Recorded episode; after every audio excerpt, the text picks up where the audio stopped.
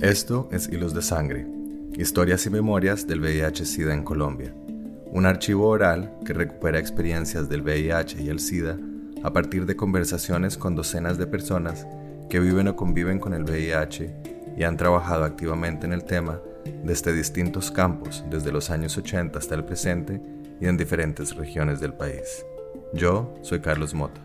Y yo, Pablo Bedoya.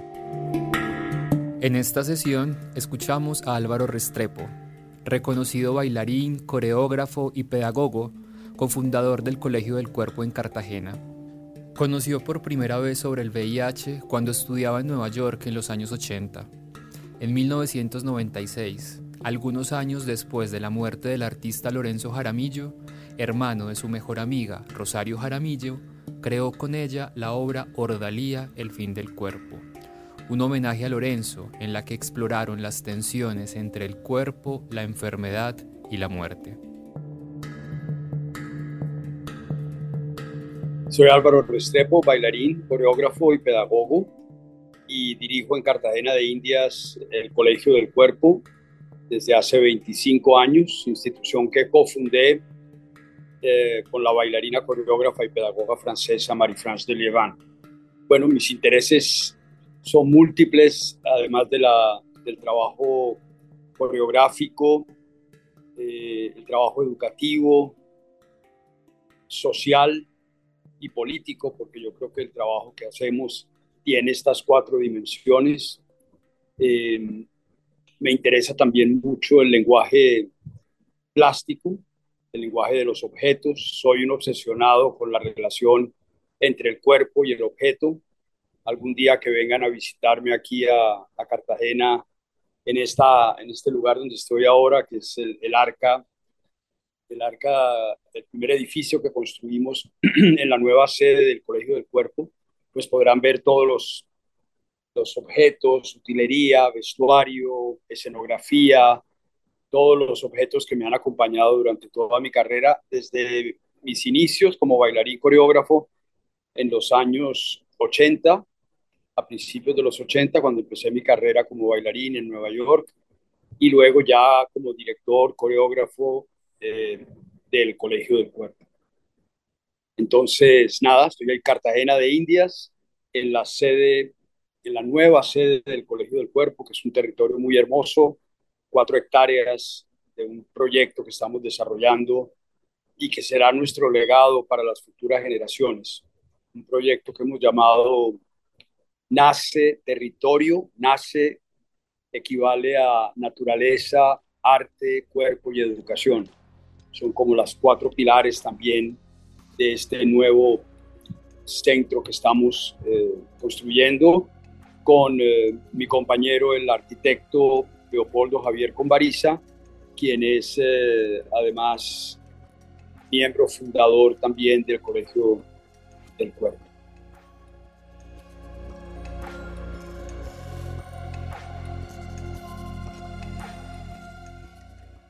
Yo llegué en los años 80, a comienzos de los 80, a estudiar danza en Nueva York. Yo soy lo que se llama un late beginner. Comencé la, danza a los 24 años, que es una edad bastante avanzada para, para iniciarse en este oficio, aunque a veces para los hombres es un poco más fácil porque tenemos menos competencia. Y bueno, si tienes un cuerpo con unas ciertas condiciones, y tienes los apoyos y las personas que te puedan ayudar, pues eh, hay más posibilidades de que puedas desarrollar una carrera en la danza. Y ese fue mi caso. Eh, entonces logré irme con una beca del gobierno colombiano, del ICETEX, para Nueva York a estudiar con la compañía de Jennifer Mueller, eh, una gran coreógrafa que en ese momento era el top de, la danza moderna en Nueva York, y también en la escuela de Martha Graham y de Merce Cunningham. Eh, me tocó el privilegio, pues, de los últimos años de, Martha Graham todavía en la escuela, los últimos años, y Merce Cunningham también dando clases y coreografiando, lo cual fue un privilegio realmente.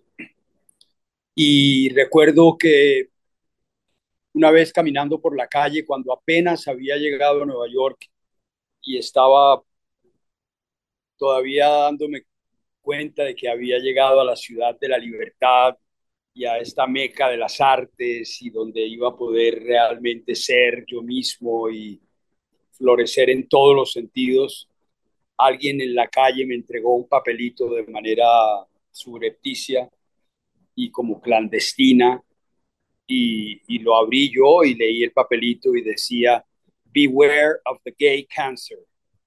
Cuidado con el cáncer gay. Yo recuerdo que iba con unos amigos que vivían en Nueva York y tal, y les mostré esto y dije, ¿qué es esto? ¿Qué quiere decir esto? Me no, cuidado, no sabemos muy bien de qué se trata, eh, no hablemos de eso. Era como si fuera una cuestión extraña, un pecado, una, algo muy prohibido y, y desconocido. Y bueno, y a partir de ese momento se empezó pues a, a, a desarrollar esta bola de nieve que prácticamente me tocó ver crecer y desarrollarse de manera vertiginosa justamente en esos años, sobre todo en el mundo de la danza, en el mundo del teatro, en el mundo de las artes, pues fue mucha la gente que, que fue afectada y que contagiada, que se enfermó, que murieron, en fin, un momento tremendo.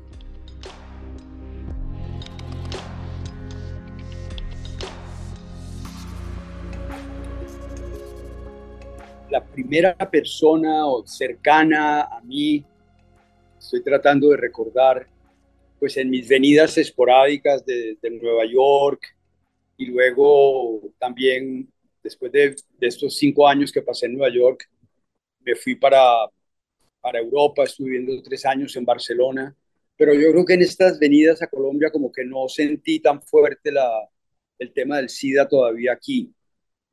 Eh, fue solamente hasta el momento en que el hermano de mi mejor amiga, el gran pintor Lorenzo Jaramillo, eh, cuyas pinturas ves allá en la espalda, dos pinturas hermosas que me, que me regaló su hermana Rosario, eh, cayó enfermo. Fue como la primera vez que, que me di cuenta de que realmente esto estaba muy cerca y que, bueno, ya lo había sentido en Nueva York, por supuesto, pero aquí en Colombia no lo había sentido ni lo había vivido de una manera tan próxima y, y, me afectó muchísimo. Fue realmente muy duro porque, bueno, Rosario era, es mi mejor amiga, amiga de toda la vida, de muchísimos años, fue la persona que además me regaló la danza, fue la persona que me, por primera vez me habló de, de, mi cuerpo y de mis posibilidades para la danza. Entonces me, me dolió mucho esta, esta enfermedad de su hermano, de su único hermano. Entonces, bueno, digamos que fue el primer contacto que tuve con esta realidad.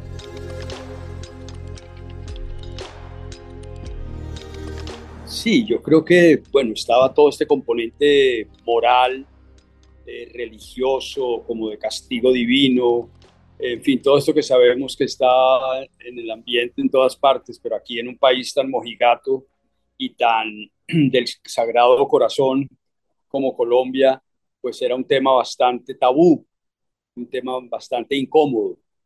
Y digamos que esta enfermedad de Lorenzo, yo no, yo realmente no fui muy amigo de Lorenzo. A Lorenzo lo, conocí muy poco, las veces que estuve con él casi que la puedo, las puedo contar con los dedos de las manos, eh, pero sí tenía mucha información sobre él y a través de su hermana Rosario, pues lo conocí muchísimo, supe mucho de su vida, de su historia, de su lucha, de, de todo lo que vivió también como niño, todo el bullying, todas estas cosas. Perdón, aquí llegó un perrito a saludarme. Eh, y entonces eh, me, me dolió mucho pues, ver la, el dolor que llegaba a esta familia, ¿no? esta sombra que llegaba a esta familia ilustre, porque de todas maneras es una familia ilustre, ¿no?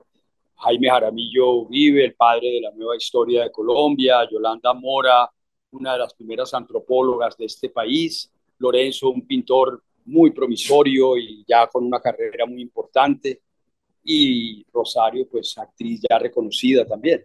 Entonces de repente llegaba esta avalancha de dolor a esta familia tan querida y, fue algo que me, que me, dolió mucho, pero sí había una, una sombra de tabú muy grande y de, de sotoboche, ¿no? algo de lo cual no se hablaba con mucha, con mucha claridad. no solo en este caso, sino en general en la sociedad colombiana, creo que había mucha hipocresía con respecto a esto.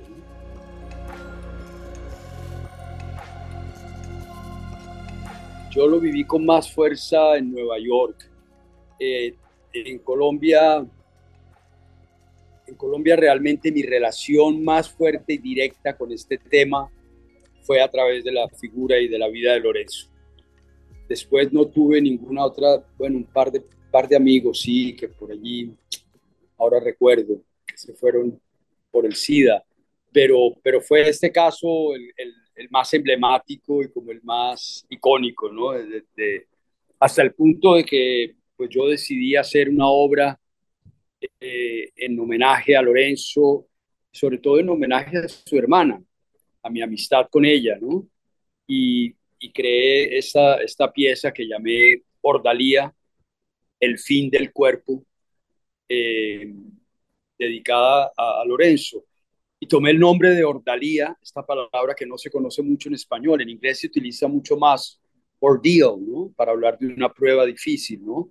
Pero en español las ordalías no, no se utiliza mucho este término, me parece una palabra muy fuerte, muy bella, muy sonora, y, después supe, pues estudiando, investigando lo que significaban las ordalías, ¿no?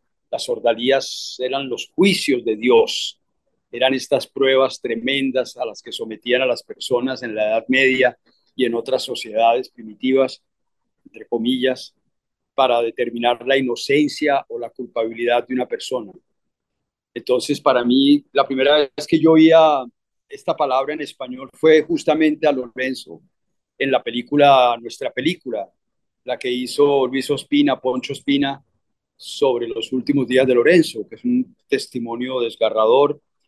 A mí me tocó profundamente y en un momento dado, Lorenzo, no sé si ya la viste, Carlos y Pablo, si ya la vieron, creo que Rosario les iba a mandar la película, eh, habla él de, de Frida Kahlo y dice él que ahora que él está enfermo, se pregunta, entiende o algo así, dice, cómo Frida Kahlo pudo soportar esa ordalía, la ordalía que fue su vida, ¿no? Una vida llena de enfermedades, de dolor, de sufrimiento, pero también de creación, ¿no? Eh, entonces la ordalía se me quedó como un término muy fuerte y de allí tomé el título de la obra.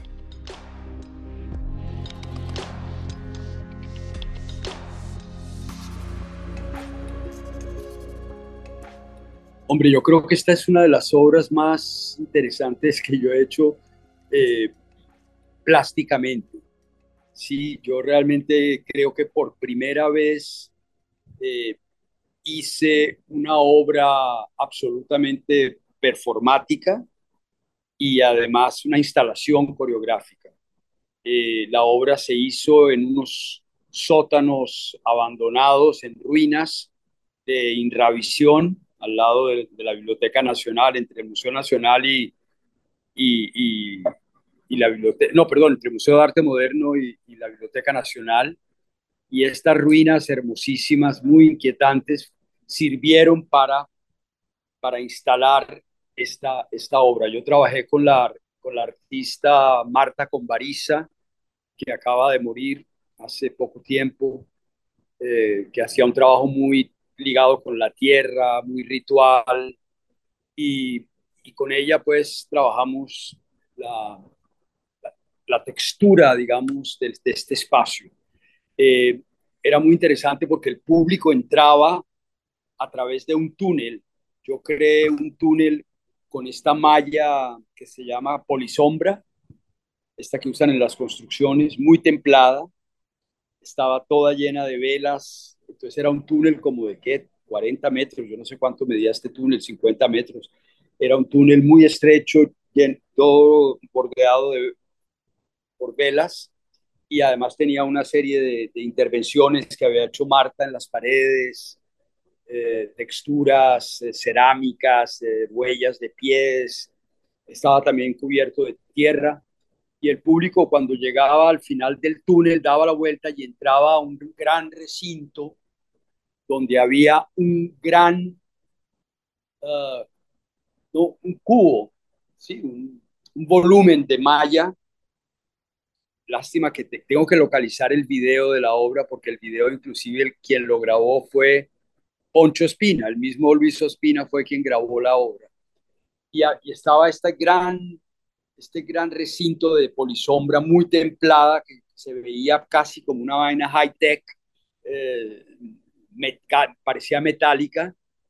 Y en este espacio estaba, estaban los tres personajes de la obra. Eh, el personaje que hacía Rosario, que era una especie de, de virgen, uh, sí, de virgen alfiletero. Te voy a mostrar una cosa, no sé si la ves bien. Yo creé, esto es un alfiletero mexicano que mi padre trajo cuando yo era un niño yo toda mi vida viví fascinado por esta imagen y me la pasaba clavándole agujas a, la, a este alfiletero y, y, he seguido haciéndolo y me ha acompañado toda la vida. Y me fascinaba y, y, a partir de este objeto creé el personaje de Rosario, que era como una especie de máter dolorosa que se clavaba estas agujas gigantescas en el, en, el, en el tocado. Entonces, esta era la madre. Luego había un personaje que era el que yo hacía, que era como el hijo, el hombre, el cuerpo, realmente, más que un personaje, más que personajes eran como fuerzas, como arquetipos. Yo era más el, el, hombre, el cuerpo enfermo, y el otro personaje era el padre, que lo hacía Humberto Canesa, que era en ese entonces mi compañero costarricense, bailarín costarricense, que hacía, era un poco el padre, pero era también la muerte, eh, era también el tiempo. Entonces eran como estas tres fuerzas, la madre, la vida, el nacimiento, la sangre, el cuerpo y la muerte, el fin, el fin del cuerpo. Y esos tres personajes, cada uno tenía como un área delimitada muy claramente. Por ejemplo, el espacio de la madre estaba todo, eh, el piso estaba lleno de pétalos de flores rojas. El piso donde yo estaba, donde yo yacía en una mesa, como en una especie de, sí, en, como en un anfiteatro, yacía el cuerpo allí. Eh, estaba todo cubierto de sal. Y el espacio del tiempo del padre de, de este otro personaje que es este que te he mandado la imagen, que es como un monje que coincide con esa imagen tuya de, ese beso extraño con, con, la muerte, ¿no? Y ese, ese personaje tenía el piso todo cubierto de tierra, ¿sí? Entonces eran como estos tres espacios. El público estaba confinado en, el, en los uh, afuera de la malla, o sea que tenía que ver la obra a través de la malla y era un espacio muy estrecho, o sea que la gente, había gente que se angustiaba un poco porque estaba realmente en un pasillo, casi que con la cara pegada a la malla, viendo esta acción muy extraña que ocurría allá adentro y esta serie de, de, de acciones misteriosas y rituales que, que se llevaban a cabo allá adentro, donde había pues todo un tema de relación con la madre, un tema de relación con el padre, una, con el padre era más como una lucha, como una lucha cuerpo a cuerpo, una cosa también erótica eh, de estos dos, de estos dos seres y, y bueno, y la relación con la madre era también una relación bastante erótica, también bastante compleja no sé cómo más describírtela, era muy, es muy difícil de contar, además porque fue hace tanto tiempo. Eh, sí, es, es, como un poco la, la, imagen que tengo. Ah, y en un pequeño televisor, en un monitor pequeñito, en el espacio del padre, en una esquina, el público alcanzaba a acercarse y verlo, se estaba proyectando la película de, de Luis Ospina, la, la película sobre Lorenzo. Entonces, eso también, perdón, que se está escurriendo esta eh, Era también muy interesante ver esa imagen ahí de Lorenzo hablando ahí en una pantallita chiquitica. Eh, era una obra para recorrerla y para estar allí mucho tiempo. Duraba, además era larga, pues era como casi un par de horas. Eran unos tiempos muy, muy largos y, y yo al final de la obra recuerdo que terminaba completamente desnudo y, y, me iba en un momento dado por el túnel, por el túnel, el público me veía irme por el túnel por el que ellos habían entrado y por ese túnel me, desaparecía. Al final me, que me... Y tenía, eh, también estaba proyectado en la pared el Cristo muerto de Holbein, el Cristo muerto de Holbein, el viejo, que es quizás el Cristo más contundente que se ha pintado en la historia del arte, tal vez el Cristo más muerto que ha sido alguna vez representado. Yo, yo, yo descubrí este, este cuadro en un artículo de, creo que fue de Julia Cristeva, eh, que habla sobre el fin del cuerpo.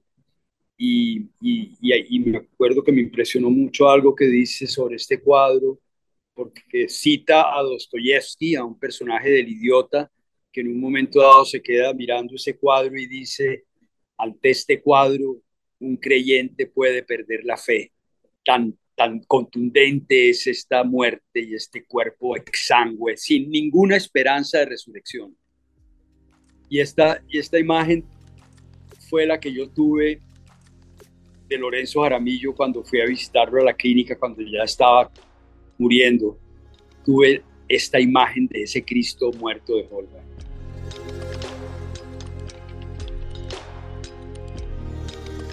Quizás por el cuerpo sacrificado, ¿no? por el sacrificio. Para mí la noción de sacrificio ha sido algo muy, muy fuerte en muchas de mis obras también un poco influenciado por el, esa gran película de Tarkovsky, de El sacrificio, que me influenció mucho en un momento. Y esta idea del sacrificio también estuvo presente en otra obra que hice en homenaje a mi hermano autista, eh, sordomudo, eh, eh, que se, se, llama La enfermedad del ángel, y Joar Gonzalo, dos obras que hice. Entonces, esta noción del sacrificio, del cuerpo sacrificado, del cuerpo que se entrega por una causa, ¿no?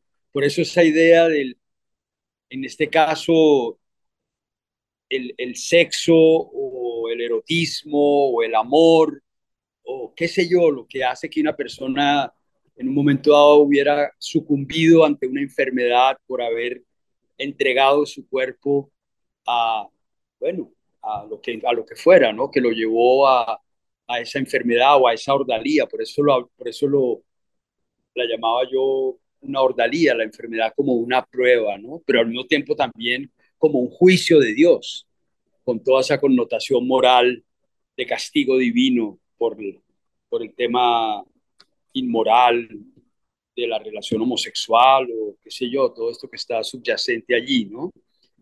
Entonces, para mí todos estos cuerpos, incluso desde mi primera obra, Revis, que fue mi primer homenaje a Federico García Lorca en el año 86, otro artista sacrificado, otro artista homosexual que no muere de sida, pero muere quizás por lo mismo, ¿no? Muere asesinado por la sociedad, ¿no? Asesinado por la moral y por tantas cosas, por, la política.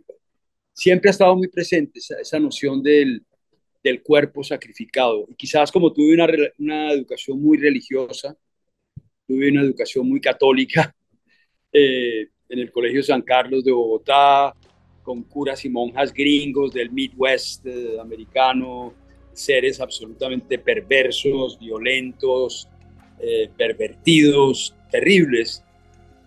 Incluso ahora estoy preparando mi próxima obra, va a ser sobre, sobre estas memorias de la carne, de mi época de niño en el Colegio San Carlos, ¿no?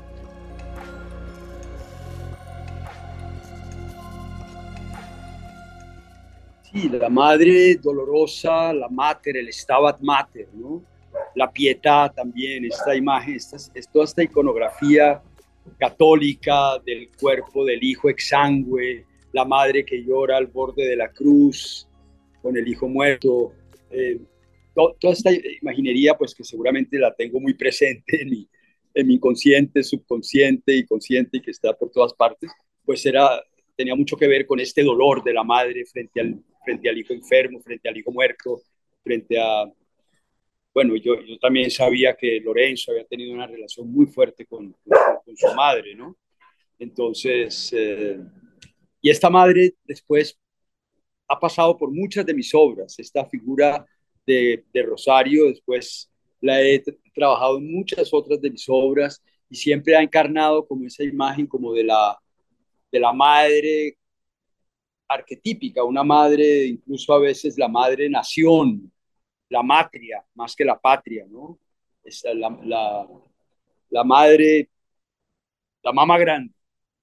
Entonces es la gran imagen de la madre. Y el padre, por el contrario, pues ha sido también, yo creo que tiene que ver mucho con mi historia personal también, mi lucha con mi propio padre, eh, el amor-odio, el, eh, el, macho, eh, la represión. Creo que Lorenzo también lo vivió muchísimo y lo sufrió muchísimo. Eh, no sé exactamente cómo fue la relación en ese sentido con su padre con respecto a, a su identidad sexual o lo que fuera, pero no debió, no debió ser fácil. Pero en mi caso fue una lucha, una lucha tremenda, pero al mismo tiempo una fascinación extraordinaria, ¿no? Y un amor desmesurado por, por la imagen del hombre también, ¿no? Y por la imagen de mi padre como un ser absolutamente fascinante y bellísimo y eh, un volcán de creatividad y de, de, inspiración. Al mismo tiempo un militar y un hijo de puta. porque, porque así también es de la relación de amor-odio con, con el padre, ¿no?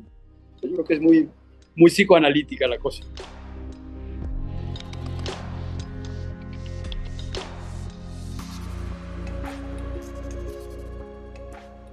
Yo creo que cuando hablaba yo de la obra, ah, mira, inclusive hay una entrevista por ahí que te voy a pasar, una entrevista que me hizo a mí en eh, Gloria Valencia de Castaño en esos años, eh, que está en YouTube, donde yo pues hablé claramente sobre el tema de, de la motivación de la obra, ¿no?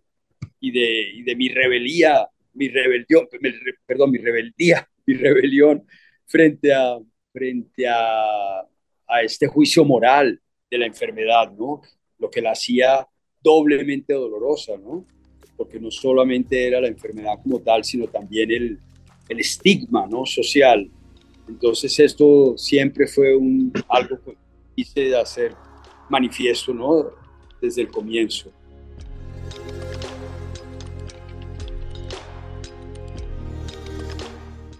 Esos textos de Severo Sarduy me impresionaron mucho porque eran, eran muy duros y muy tristes y muy, tenían mucho que ver con el espíritu de la obra, pero no, no hice mucha investigación sobre más más, más textos ni más casos. Eh, mucho de lo que hice en la obra también fue producto de mi, de mi propia imaginación y de mi propia angustia también con el tema. Y, escribí varios textos que también te los puedo mandar si quieres eh, sobre el tema, eh, algunos diálogos que finalmente no se utilizaron en la obra, pero otros sí, por ejemplo, yo he escrito una, una, lista de, que llamé responsorio sobre las partes del cuerpo de Dios. Entonces había un momento en que Rosario hacía como una letanía, el paladar de Dios, detrás de las orejas de Dios, entre los glúteos de Dios, el brillo de las uñas de Dios. Bueno, era una cosa así como una especie de mantra que ella iba recitando mientras el público iba ingresando y que tenía que ver con, con el cuerpo, ¿no? Con el cuerpo. El cuerpo, um, a mí me, me, impresionó mucho esta noción del fin del cuerpo, como te decía en este artículo de, de, de la Cristeva, porque no era solamente el fin del cuerpo como final, sino el fin como finalidad, como propósito. ¿Cuál es el propósito del cuerpo? Y de hecho sobre eso he meditado muchísimo y continúo meditando en todos mis trabajos aquí con el Colegio del Cuerpo, ¿no? La relación entre cuerpo y tiempo, el fin del cuerpo, cuál es el fin del cuerpo, la finalidad, todo eso.